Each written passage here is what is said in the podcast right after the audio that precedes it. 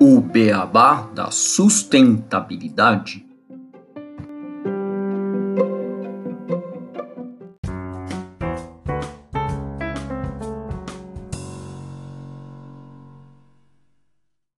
Olá, bem-vindos ao podcast O Beabá da Sustentabilidade. Este é o episódio 4, Agricultura, como ponderar a sustentabilidade no cultivo da terra. Eu sou o Gustavo Soares, administrador e pós-graduado em Gestão Estratégica de Sustentabilidade. Estou aqui com o Renato Gatti, engenheiro de materiais e pós-graduado em Gestão Estratégica de Sustentabilidade, e o César Kavenag, engenheiro de alimentos e consultor de cadeias produtivas sustentáveis. Pós-graduado em Gestão Estratégica de Sustentabilidade. Olá, Renato. Olá, César. Olá, César. Olá, Gustavo. Como estão? Oi, Renato. Oi, Gustavo. Tudo bem com vocês? Obrigado pelo convite. Ó, tudo ótimo aqui com a gente. Espero que esteja tudo ótimo com você aí do outro lado nos escutando. Como nós vimos no último episódio, o etanol e o biocombustíveis, que são oriundos da produção agrícola, por isso esse episódio, fazendo um link com o episódio anterior, é um episódio sobre a produção agrícola e a sua sustentabilidade. Bom, agora é, eu peço a palavra ao César, que vai falar um pouco do impacto da agropecuária no nosso meio ambiente e no nosso mundo. Então, Gustavo, a gente precisa pensar em termos de agricultura ou de agropecuária, que é uma atividade que ocupa aproximadamente 45 a 50% da área seca do globo, né? Isso equivale mais ou menos 75 milhões de quilômetros quadrados. Então é uma área muito extensa, né? E quando a gente fala em agropecuária, né, com esses dados aqui de ocupação da área seca do globo, a gente está falando de produção agrícola que pode servir para alimento ou para biodiesel, como você citou. A gente está falando de pastagem, é, manejo de gado, a gente está falando de cultivo de madeira, etc ou seja, as chamadas atividades agro-silvio-pastoris. Existem diversos impactos né, que a agropecuária ou as atividades agro-silvio-pastoris têm no meio ambiente. Né? A gente pode citar, por exemplo, desmatamento, tá? a poluição atmosférica devido à mecanização do solo, a gente pode falar do própria erosão do solo, esgotamento do solo, é, uso intensivo de produtos químicos ou insumos químicos, né, como fertilizantes e agrotóxicos, consumo de água. A agricultura demanda também muita água. Né? Para se ter uma ideia, Segundo o IBGE, dentre os diversos setores da economia, as atividades relacionadas à agropecuária foram responsáveis por mais de 97% do consumo total de água no Brasil em 2017. Isso equivale mais ou menos a 330 trilhões de litros, né? É claro que esse cálculo levou em conta o ciclo da água, né? Aquela água quando você irriga, uma parte disso percola no solo, outra é absorvida pela planta, mas a planta não devolve a mesma quantidade de umidade para o ambiente, né? Então, esse estudo levou em consideração diversas atividades, por exemplo, a hidrelétrica, né, é a que mais consome água, mas no caso da hidrelétrica, 100% da água consumida que passa na turbina é devolvida para o ambiente. Mas,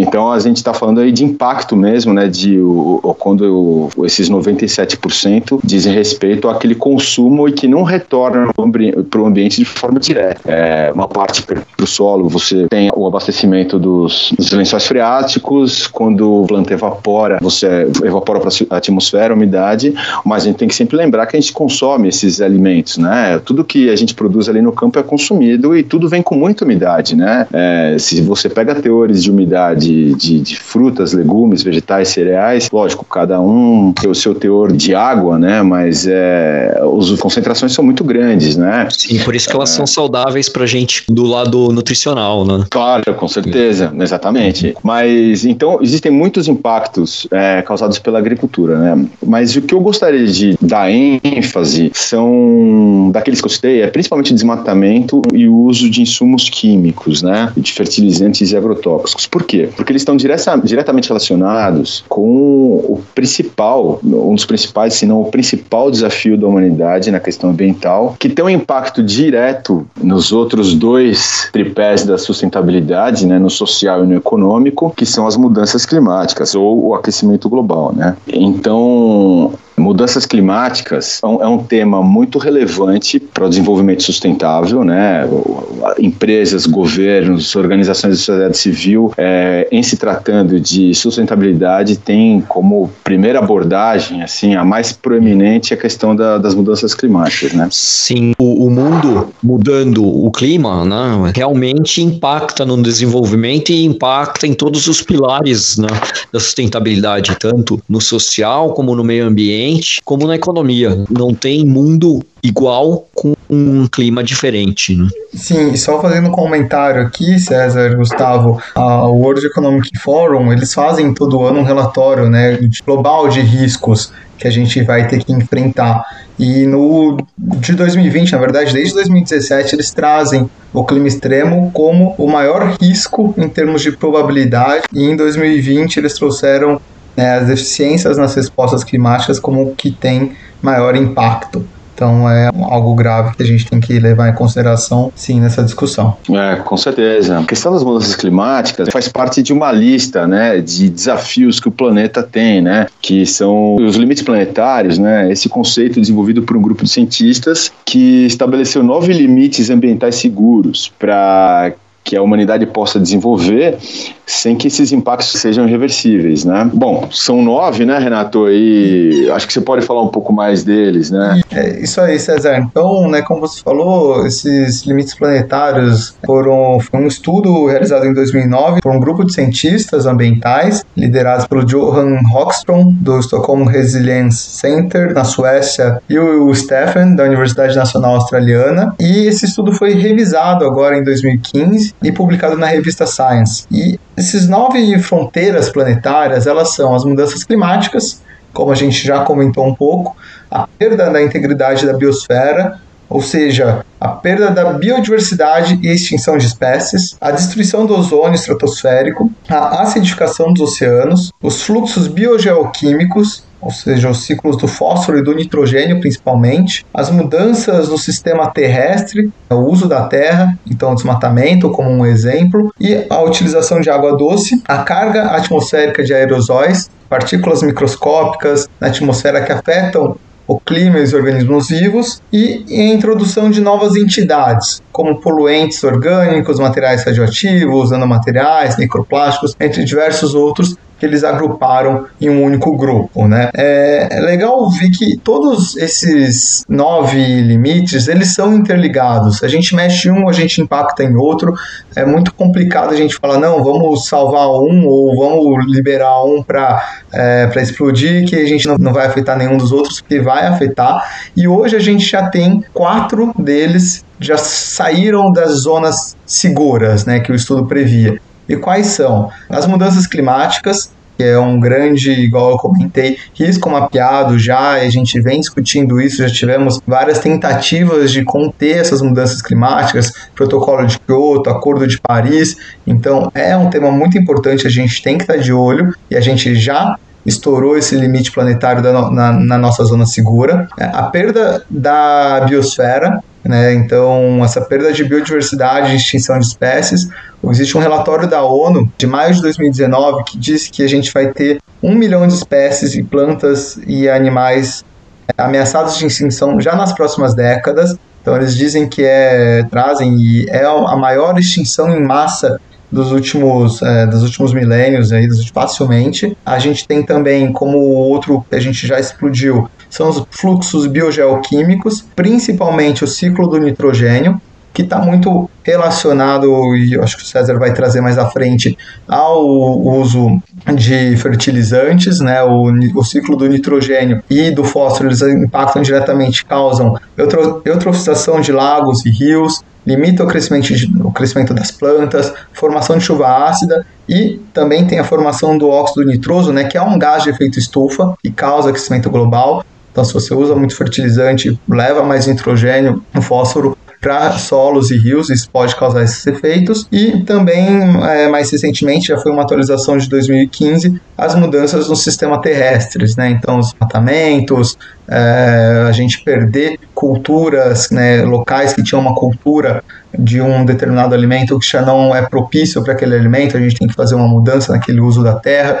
Então, é, acho que é um estudo que a gente tem que se embasar, tomar muito cuidado com esses limites planetários, principalmente com esses quatro. Sobre os gases do efeito estufa, né, que você já mencionou, o óxido nitroso, né, o óxido nitroso é um desses gases de efeito estufa, ou como os, os, os gringos chamam, o GHG, né, o Greenhouse Gas, né, que seria gases de estufa, né, uma tradução ao pé da letra. O que, que são isso? São os gases, né, são substâncias gasosas, elas absorvem parte da radiação infravermelha que é emitida pela superfície terrestre e dificulta que essa radiação vá para o espaço. Então ela mantém o que? A Terra quente, ela faz que a Terra não perca o seu calor. Esses gases são condições para que haja vida na Terra. Mas se a gente tem eles em excesso, aí vai começando a aumentar o calor na Terra também. Então, como tudo que a gente vê aqui relacionado à sustentabilidade, é tudo integrado e qualquer modificação mínima gera efeitos gigantescos. Né? A outra coisa que a gente pode ir explicando em relação ao GE ou, ou GHG é que a atmosfera ela é constituída, né? ela é uma camada que envolve o planeta. Acho que quase todo mundo deve ter tido isso na oitava série, né?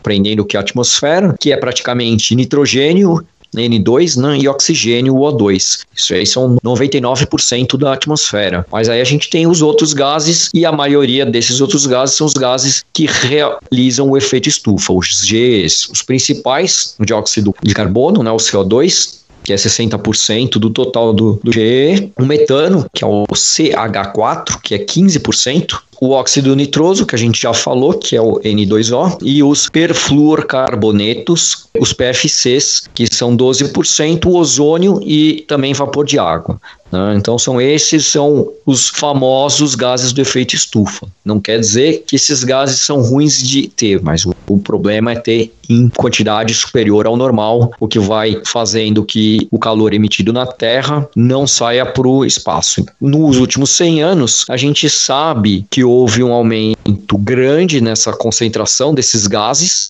e por isso a temperatura global do planeta tem crescido e, e o que tem sido provocado, entre outras coisas, pelas atividades humanas que emitem esses gases, como a agropecuária, que é responsável por, segundo a APNIST, dados de 2017, por 6,8% das emissões de gás do efeito estufa eu acho que agora a gente poderia falar do impacto da agricultura nessas mudanças climáticas. Né?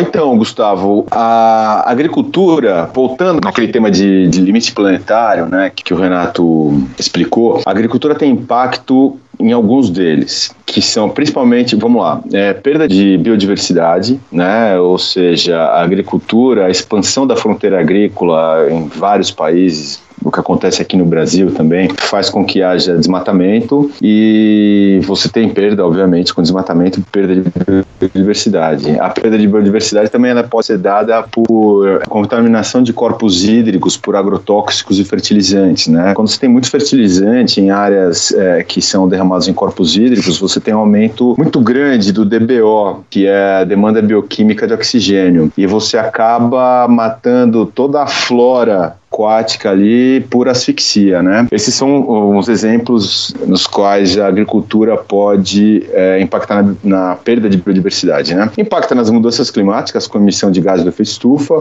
impacta, claro, também, como o Renato já ponderou também, nos, nas alterações dos ciclos de, de fósforo e nitrogênio, porque os fertilizantes, o famoso NPK, são basicamente formados de N, nitrogênio, P de fósforo e K de potássio, impacta na mudança do uso da terra, né, que, que trata também de perda de áreas naturais, desmatamento, é, impacta também no uso da água. Então, esses cinco limites planetários, eles são afetados pela prática agrícola, né? E também, como o Renato mencionou, eles são interativos, né? Estão correlacionados, né? Por exemplo, num cenário de mudança climática, né?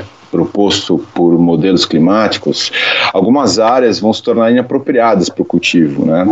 O que vai acontecer, muito provavelmente, é um deslocamento da atividade agrícola para outras áreas onde não se pratica agricultura. Né? Por exemplo, no cenário de mudança climática, dizem que os biomas mais afetados no Brasil vão ser o Nordeste e a região amazônica. Se a gente pensar que a região amazônica regula o ciclo da chuva, a gente vai ter menos chuva disponível para o resto do Brasil, né? Num, num, cenário de mudança climática.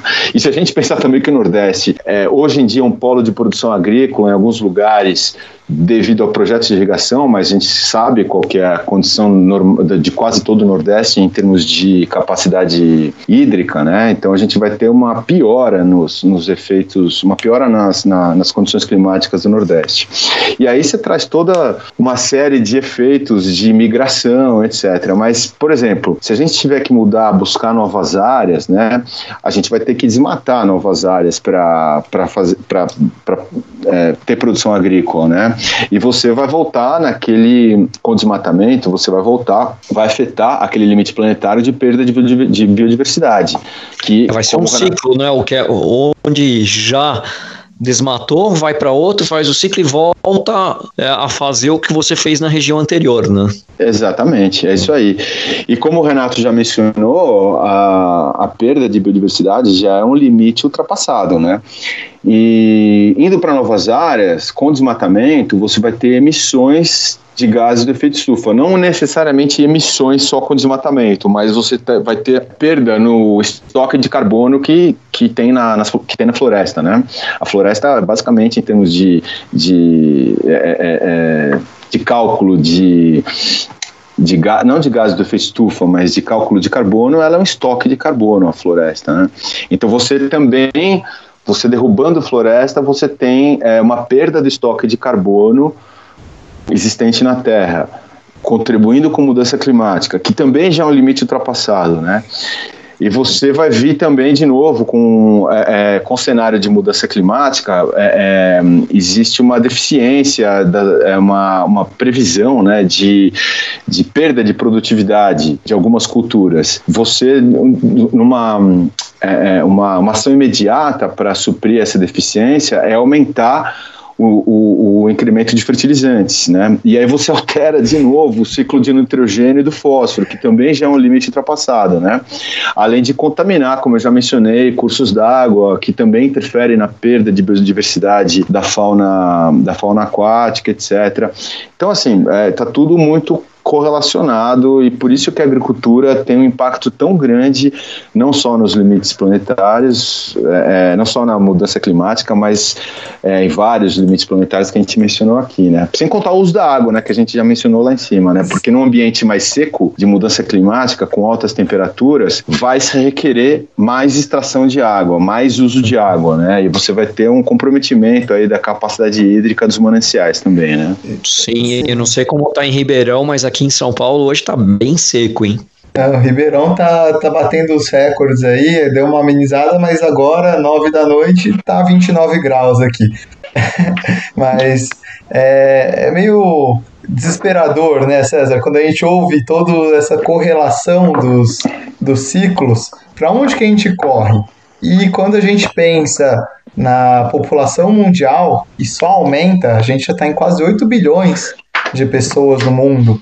E segundo a ONU, a gente já é mais 55% das populações que vivem em áreas urbanas e a gente tem uma expectativa que até 2050 a gente vai estar em 70% da população vivendo em áreas urbanas. Saindo de um modelo, né, de agricultura eu acho mais sustentável, que você cultiva ali um micro agricultura, que você faz o seu manejo com mais cuidado é, das, dos seus plantios e indo para um demandando mais de grandes agriculturas, grandes produtores que vão usar mais água, vão usar mais fertilizantes, vão desmatar mais para tentar trazer mais alimento para toda a população, né? É um cenário bem difícil de a gente pensar como que a gente vai enfrentar isso nos próximos anos, né? Então, Gustavo, Renato, na verdade, assim, de acordo com, com o IPCC, né, painel intergovernamental sobre mudanças climáticas das Nações Unidas, a agricultura é responsável entre 10 e 12% do total de emissões de GHG ou de GE, né, de gás de efeito estufa, né? E a gente está falando aí esse dado, né, de participação da agricultura nas emissões do globo foi hum, considerando diversos setores da economia, né? Logística, mineração, etc. E só para a gente ter uma ideia do que isso significa, né? Isso equivale, por exemplo, às emissões de todos os veículos rodoviários do mundo. Então, a gente tem 10 a 12% de emissões é, de gás de efeito estufa é, através de dióxido de carbono de todos os veículos rodoviários no mundo, e a gente tem a mesma quantidade de emissões de gás de estufa, né? De equivalente de CO2 também pela agricultura. E isso, a gente só está falando de cultivo, né? Só prática de cultivo. Ali, um pedaço de área já aberta e as práticas de cultivo, de é, aplicação de insumos, de subsolagem, o preparo do solo, que também emite gás do estufa, etc. A gente não está considerando é, potenciais desmatamentos. Aí. Se a gente considerar desmatamento, né, ou perda de áreas naturais, esse percentual sobe para 24%. E se a gente incluir emissões indiretas, que são aquelas emissões antes da cadeia produtiva agrícola, né, ou seja, nas cadeias produtivas, por exemplo, de quem fabricou um implemento agrícola, né, que eu fui, vou lá fabricar um, um trator, existe toda uma pegada de de carbono por trás disso, né? Na parte lá da mineração, eu tenho a distribuição, a, a fabricação de, de, fertilizantes, por exemplo, eu tenho tudo aquilo que é usado nos fornos, né, para preparar os fertilizantes, a própria indústria de fertilizantes também emite gás de estufa, a distribuição, por exemplo, desses insumos é, através da logística e da emissão de, por exemplo, de, de caminhões, né, no transporte de insumos, também emite monóxido de carbono. Então, se se a gente considerar as emissões indiretas que estão envolvidas na cadeia, na cadeia agropecuária, essa participação sobe para 39%. Então, considerando emissões indiretas, definitivamente a agricultura é a, atividade que tem mais impacto nas mudanças climáticas. Né? Dentro do que, no que diz respeito à, à produção agrícola em si, né, é, ela contribui é, com emissões de gases, por exemplo, como o metano. Né? As atividades, por exemplo, de arroz irrigado, o arroz irrigado na maior parte do mundo, né, os maiores produtores de arroz do mundo, que são na Ásia, são produzidos com os terrenos são inundados. Né? Esse terreno, essa inundação é, gera metano. Né? Então que é um gás do efeito estufa. Então, arroz irrigado, pecuária, né, a flatulência do, do rebanho bovino, os dejetos desses animais também geram metano. As queimas de resíduos agrícolas também geram metano. Então, o metano e são três principais, né, é, é, três principais gases do efeito estufa que são gerados na agricultura. Então, o metano é um deles. O outro, como o Renato mencionou, o óxido nitroso, né, que é a partir do uso de fertilizantes e até do uso de esterco animal como adubo também gera é, óxido nitroso e o próprio dióxido de carbono, CO2, né? No preparo do solo, por exemplo, porque o solo também é um estoque de carbono, né? Então, a partir do momento que você faz uma, um preparo excessivo, né, aração, gradeamento, subsolagem, etc., você acaba liberando esse CO2 que está presente na matéria orgânica do solo. Isso no preparo do solo. E aí você tem também é, o dióxido de carbono como eu já mencionei antes, né, nos desmatamentos. Né? Então você tem a perda de CO2 estocado nas árvores. Né? Um tronco de árvore, uma lenha, ela é, como eu mencionei antes, basicamente um depósito de carbono. E aí você tira aquela árvore para plantar um pé de soja, por exemplo. É lógico que a soja também sequestra carbono, mas a comparação, é, é né, se a gente for comparar quanto de tem de carbono estocado no material lenhoso de uma árvore e num pé de soja, a diferença é absurda, sem contar que a árvore é uma coisa perene que dura 100, 200, 500 anos e a soja demora o ciclo da soja para ser colhida, né? Então, assim, é, essa conta, né, ou seja, ela é levada em consideração também quando de fecha, né? a, é isso. Então, essa conta tem um baita rombo, né? De uma forma geral, é, essa é a forma como a, a agropecuária contribui para emissões de gases do efeito estufa. Né? Agora, o que acontece é que, num cenário de mudança climática, de aquecimento global, a própria agropecuária vai ser afetada. Né?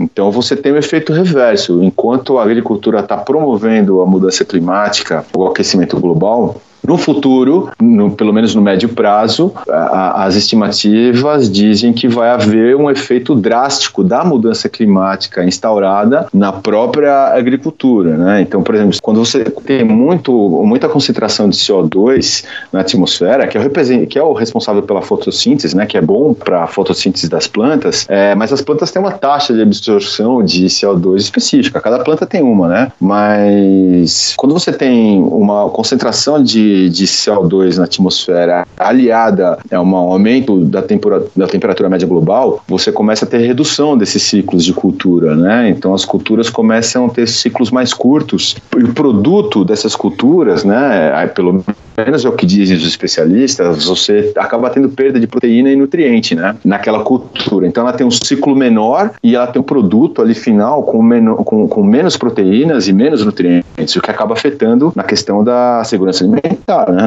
Na questão da alimentação. Outro ponto é que o ambiente, os insetos, as pragas, enfim, e, e a fauna existente, ela está em uma certa harmonia, né? E, e normalmente é, essas grandes infestações de pragas ou de doenças em, em, na, na, produção agrícola é, é, justamente porque você não tem uma biodiversidade muito presente. Você tem áreas muito extensas, muito extensas, sem qualquer diferença ali no habitat né, das plantas. Então você imagina um, um princípio básico, por exemplo, da, da agricultura orgânica ou da agricultura natural, é que você mantenha os habitats naturais das pragas né? Em tese, eu, eu não sou entomólogo, acho que é esse o nome, né? Mas enfim, quem lida com praga quem lida com inseto diz que a, a praga é, já está no ambiente natural e ela prefere o ambiente natural do que um cultivo de soja, um cultivo de milho, um cultivo de cana, né? Só que, obviamente, na ausência desses habitats naturais, a praga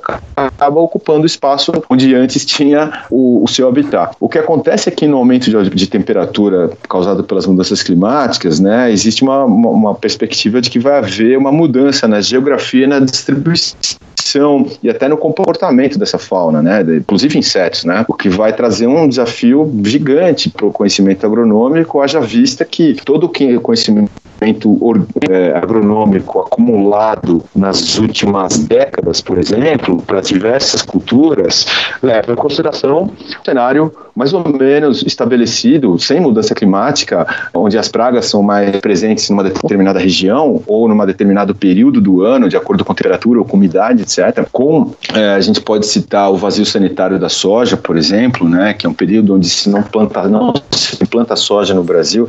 Tudo isso é conceito, né, e num cenário de mudança climática, onde com aumento de temperatura, a tendência é que isso se perca, né. É, é, os agrônomos vão ter um desafio enorme para lidar com essas mudanças no que diz respeito a, pelo menos, pragas e doenças, né? E, bom, tem outras pontes, por exemplo, alteração nos regimes da chuva, né? A gente vai ter deficiência hídrica em alguns lugares, a gente vai ter, hum, como eu mencionei no Nordeste, né, que já é um lugar difícil, imagina você ter uma perda de mananciais, uma perda de potencial hídrico, vamos, vamos assim dizer, num lugar que a questão de água já é bastante escassa, né? Então, vai ter alteração desse regime de chuva, vai demandar mais água, né? E aí você vai ter mais impacto ainda na... é aquele ciclo que você mencionou, né, Gustavo? Você vai ter mais impacto ainda num, num daqueles limites planetários que é o uso de água. Então, quando a gente fala por exemplo, em aquecimento global, é, com a, mais ou menos o pessoal prevê até 3 graus Celsius né, na temperatura média do planeta, a previsão é que muitas áreas vão se tornar inviáveis para a agricultura, né, dependendo da região,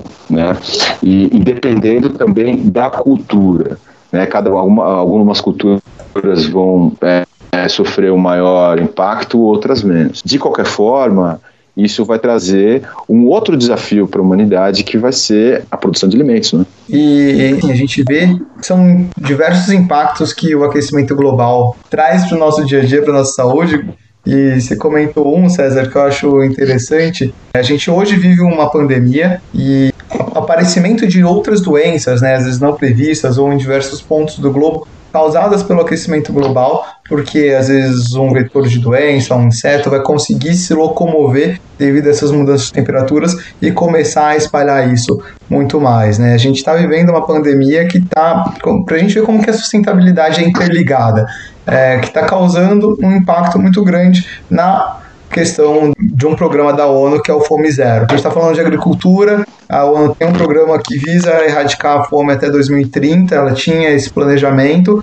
Hoje a gente tem mais de 820 milhões de pessoas no mundo que ainda passam fome, só que o coronavírus ele trouxe um cenário né, de, de projeção que até o final de 2020 pode ser mais de 80% do número de famintos né, que aumente em, nos locais onde o Programa Mundial de Alimentos das Nações Unidas é, trabalha sejam afetados. E isso é, atrapalha bastante esse plano Fome Zero que a ONU tinha. Então, a gente tem que ficar atento, sim, ao aquecimento global. Ele tem diversos impactos, mas nem tudo está perdido, né, Gustavo? E a gente pode ter Sim, algumas, bom, exato. Boas notícias. Sim, você, você, mencionou o Fome Zero, né? O, o Fome Zero, ele, ele, junto com agricultura sustentável, é um dos ODS, né? Um dos objetivos de desenvolvimento sustentável que a ONU lançou e ele é o ODS número 2, né, que seria erradicar a fome, alcançar a segurança alimentar e melhorar a nutrição e promover a agricultura sustentável. Né? Só, só para dar um, um, exemplo, de acordo com o site é, World Ometers, né, hoje, dia 13 de outubro de 2020, morreram 144.500 pessoas no dia de hoje, no mundo. Dessas 144 mil, 27.479, agora já 480, né? já, já mudou, pessoas morreram de fome. Ou seja, 19% das pessoas que morreram hoje no mundo inteiro morreram de fome. Então, é, para ver o, o tamanho desse problema, o tamanho do problema que a gente tem que encarar e dessa meta de até 2030 ter fome zero são 26 mil 27 mil pessoas a menos morrendo diariamente. Então, pra, o que, que a, a ONU prega para alcançar essa meta? Que vai ser mais difícil ainda por causa do Covid dobrar a produtividade agrícola, a renda dos pequenos produtores de alimento, particularmente as mulheres, os povos indígenas, os agricultores familiares, pastores e pescadores, inclusive por meio de acesso seguro e igual à terra, né, outros recursos produtivos e insumos, conhecimento, parte financeira, mercados e oportunidades de agregação de valor e de emprego não agrícolas. Outra coisa que eles querem até 2030 garantir que tenham sistemas sustentáveis de produção de alimentos, implementar práticas agrícolas resilientes que vão aumentar a produtividade e a produção, mas que ajudem a manter os ecossistemas, que fortaleçam a capacidade de adaptação às famigeradas mudanças climáticas que o César explicou também as condições meteorológicas extremas, como as secas, inundações e vários outros tipos de desastres que temos hoje, e que ainda melhore progressivamente a qualidade da terra e do solo. Ou seja, são coisas, são bastante atividades que a gente tem que fazer para conseguir alcançar essas metas. Além disso, eles querem aumentar o investimento principalmente ou inclusive com reforço de cooperação internacional em infraestrutura rural, pesquisa e extensão de serviços agrícolas, desenvolvimento de tecnologia, banco de genes de plantas e animais, e forma de aumentar a capacidade da produção agrícola nos países em desenvolvimento e, em particular, nos países menos desenvolvidos, que é onde o impacto agrícola hoje em dia é maior ainda por não haver desenvolvimento tecnológico na produção agrícola. Né? Outra coisa que a ONU prega nesse objetivo dela para 2030, de fome zero e agricultura sustentável, é corrigir e prevenir restrições ao comércio e distorções nos mercados agrícolas mundiais, incluindo a eliminação paralela de todas as formas de subsídios à exportação e todas as medidas de exportação com efeito equivalente, de acordo com o mandato da rodada de desenvolvimento de Doha. Então, a gente vê que é, é algo que está sendo planejado pelos países, pela ONU, de forma sistemática para alcançar esse tipo de objetivo. E aí a gente vem, vem para o Brasil, a gente, a gente lê no site do BNDES que eles liberaram 45 bilhões de reais para projetos ligados ao ODS 2 em 2019. Ou seja, a gente percebe que os projetos ligados a Fome Zero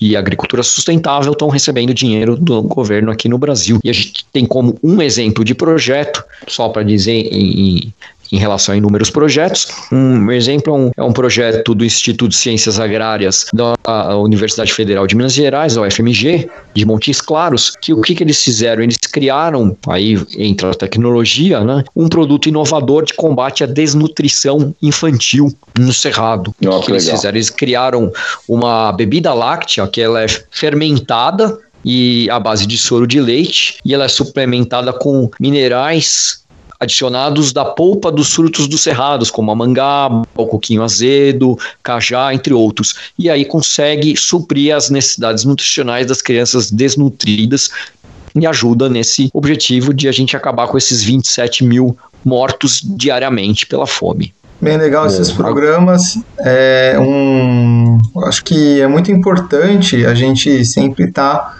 trazendo né, vários stakeholders para a ação então envolvendo é, os governantes, as empresas também, os agricultores no caso. E falando de uma outra iniciativa que eu também conheci e pesquisei aqui, o Food System Dialogues, que é um, é um mecanismo criado pelo ganhador do Prêmio Mundial de Alimentação, David Nabarro, em 2018, que ele encoraja né, todas as partes interessadas do sistema alimentar a se encontrar e conversar e concordar em agir de forma conjunta para um melhor é, desenvolvimento desse, dessas práticas na agricultura. Bom, ainda nessa questão de, de produção de alimento, de produção de alimento em cenário de cenário de mudança climática, né? Tem, tem algumas iniciativas para a cadeia produtiva agropecuária, né? Por exemplo, todos os programas de certificação de cadeias produtivas agrícolas sustentáveis, né, incluem a gestão dos capitais naturais principalmente solo, água e biodiversidade. Né? Alguns incluem cálculos de emissões de GHG com metas para redução, etc. E outros contemplam só algumas práticas que minimizam essas emissões. Por exemplo, proibição de desmatamento, manejo adequado do solo, com incorporação de matéria orgânica, cultivos que se chama de SAF, né? Sistema Agroflorestal, ou integração lavoura-pecuária-floresta, né? uso racional de fertilizantes, uso racional de agrotóxicos. Então, assim, as cadeias produtivas das grandes empresas, né, das grandes empresas de alimentos, e a gente conhece, podemos citar aqui várias delas, elas têm já programas dentro das suas políticas de sustentabilidade, programas que envolvem é, requisitos específicos na parte da produção agrícola, envolvem também uma cadeia produtiva certificada, que verificada por um, um organismo independente externo que atesta perante um padrão quais critérios estão sendo cumpridos e quais não. E esses critérios desses padrões, aí existe padrão para soja, existe padrão para cana, existe padrão para laranja, enfim. Então, essas empresas têm essas cadeias produtivas com certificação. Não são todas as cadeias, não são todos os fornecedores que estão dentro dos programas de certificação mas isso entra nas metas, né, das nas metas de sustentabilidade ou da política de sustentabilidade das empresas, né? Muitas empresas tinham, isso é um fato curioso, muitas empresas tinham atingir uma meta de 100% da cadeia produtiva certificada e rastreada em 2020. E assim como outras coisas que foram, foram por água abaixo é, nesse ano de 2020 com pandemia, foi isso, né? Então todas as, as grandes empresas é, revisaram suas metas de, por exemplo, de redução de emissões ou de cadeias produtivas certificadas 100% ou, ou enfim, ou revisaram as metas por causa da pandemia e estão trabalhando agora mais focado na, na Agenda 2030, né? Outras iniciativas que são interessantes de mencionar são algumas linhas de financiamento, né, com taxa de juros diferenciados para projetos sustentáveis, né? Então, o BNDES, como o Gustavo citou, tem, o Banco do Nordeste tem, o Banco de Desenvolvimento de Minas Gerais também tem. É um tema bastante discutido, ainda não tem muitas linhas de financiamento, de financiamento verde disponíveis, né, que estimulem práticas de sustentabilidade, né, que estimulem o agricultor a tomar financiamentos com essas taxas, né? Então, existe até um roadmap que foi feito recentemente para linhas de financiamento sustentáveis aqui no Brasil, né? Isso é interessante. A gente tem também o plano ABC, né, do governo federal que foi criada em 2010, né? Que é uma linha de crédito específica que chama Programa ABC, que é Programa de Agricultura de Baixo Carbono, né? O Plano ABC tem sete programas, seis deles dizem respeito a ações de mitigação e um último com relação à adaptação às mudanças climáticas. Então, só para a gente ter uma ideia do que trata o Plano ABC, que é uma iniciativa do governo brasileiro lá em 2010, focado nas questões de mudanças climáticas. Então, a gente tem o programa 1 que fala, por exemplo, de recuperação de pastagem degradada. O 2 que fala, da, fala daquela integração lavoura-pecuária floresta que eu mencionei. E os sistemas agroflorestais, que são os SAFs, né? O 3 fala so, sobre sistema de plantio direto. O sistema de plantio direto é um sistema de, de plantio que não envolve aquela prática de, de manejo de solo que eu mencionei antes, que, que libera muito CO2 estocado no solo, né? Com gradagem, com subsolagem, etc. Então, o, o sistema de plantio direto é você, é você, realmente plantar depois que você colheu. Você colheu uma safra, você planta em cima sem muita, sem muita alteração na estrutura do solo, né? Então, como isso conserva, como isso estoca carbono, também ele é beneficiado pelo plano ABC. Aí você tem a fixação, o programa 4 é a fixação biológica de nitrogênio, o 5 é sobre florestas plantadas, o 6 é sobre tratamento de dejetos animais e o 7 é específico de adaptação às mudanças climáticas, né? Quais são as práticas que os agricultores fazem em termos de adaptação às mudanças climáticas, né? Outra, uma outra iniciativa que está acontecendo no mercado, né? O mercado de ações, né? Então, os investidores estão cada vez mais considerando essas questões de questões de mudança climática ou de riscos ambientais, estão reconhecendo que o risco climático, na verdade, é de fato um risco de investimento. Então, é, é o que eles preveem é que esses riscos de investimento no cenário de mudança climática vão causar ou vão acelerar uma realocação do capital, né? trazendo impacto no mercado de ações. Então você vai ter muita gente tirando capital daqui, colocando ali em empresas que gerenciem melhor o risco relacionado às mudanças climáticas, né? Tanto que isso foi um, foi um fator determinante quando o Larry Fink, que é o CEO da BlackRock, né? BlackRock, que é a maior gestora de, de ativos no mundo, fez uma carta, como ele faz todo ano, e ele focou muito na questão da necessidade das empresas passarem a considerar as dimensões ambientais e sociais de governança, né, os famosos ESG, em suas políticas, em suas práticas, e divulguem os riscos relacionados ao clima, né, porque eles, a BlackRock, vão usar essas divulgações para justamente para verificar se as empresas estão gerenciando e supervisionando esses riscos, né, para os seus clientes, né, e, e ele sugere fortemente na carta que na ausência dessas divulgações sólidas, né, os seus investidores, os seus clientes vão concluir que essas empresas não estão gerenciando gerenciando adequadamente esses riscos. E a gente, só para fazer um gancho aí, a gente tem diversas empresas do agronegócio que são capital aberto, né? Então, é, esse é um outro movimento que está acontecendo no mercado de, no mercado de ações, que também está observando, então, na verdade, que mudanças climáticas são realmente um risco né, para as empresas e que deve ser é, endereçado, né, deve ser gerenciado de forma correta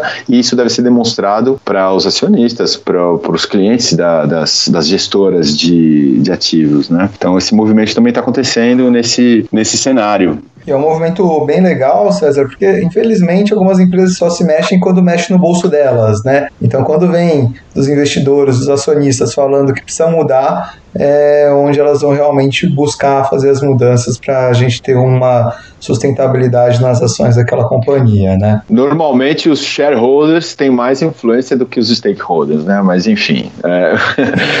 faz parte do, da evolução, né? Sim. Sim, o bolso é ainda o ponto mais nevrálgico, né? Mas é, acho que dentro de um cenário bem amplo e complexo que a gente tem, várias iniciativas bacanas para tentar mitigar os efeitos da agricultura, da agropecuária no efeito estufa e a gente vê no fim do túnel ainda uma luz de esperança. E a ideia sempre desse podcast é estar tá trazendo para os nossos ouvintes, né, o que está acontecendo para eles poderem, para vocês ouvintes poderem é, pensar um pouco mais no que essas práticas podem trazer no seu dia a dia, na hora de você fazer uma escolha mais sustentável, pensar numa empresa, numa compra, de um alimento, sempre buscar empresas ou ações que sejam tentáveis, porque isso gera um incentivo aí para que as práticas sejam replicadas, né? É, com certeza. Essa questão relacionada ao consumo, né, né, é muito importante. É a locomotiva de todo o trem, né, o consumo, né. Eu, pelo menos, entendo que o conhecimento do consumidor a respeito do, impacto do produto que ele compra é, no meio ambiente e também os impactos sociais que ele traz é muito importante quando a gente fala em desenvolvimento sustentável, né, porque, é, novamente, o consumidor é que vai vai puxar a demanda por produtos que se adequem, né? E ao tripé da sustentabilidade que se adeque à, à nova demanda de, de, compromissos ambientais e sociais, né? Exato, e esse é um, um tema que a gente vai permear em quase todos os nossos episódios, né? Porque realmente o consumo é algo que, como a gente falou de limites do planeta, existe também limites para o consumo. Isso aí. Acho que a gente pode ir para as curiosidades e já encaminhar para o encerramento do nosso episódio 4. Sim, vamos para a sessão de curiosidades então.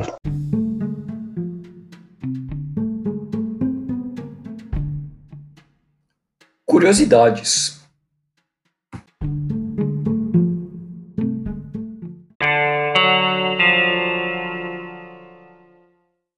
Você gosta de doce?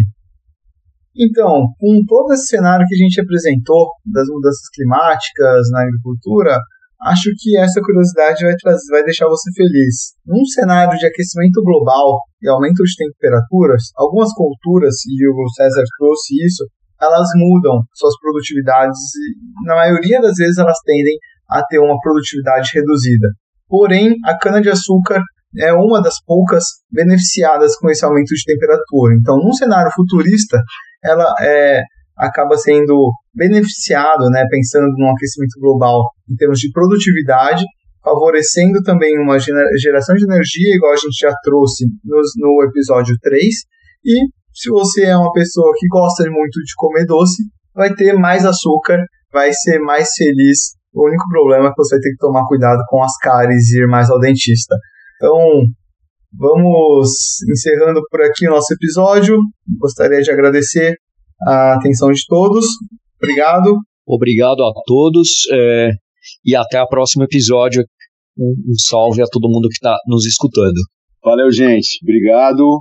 Bom papo e até a próxima. Até a próxima.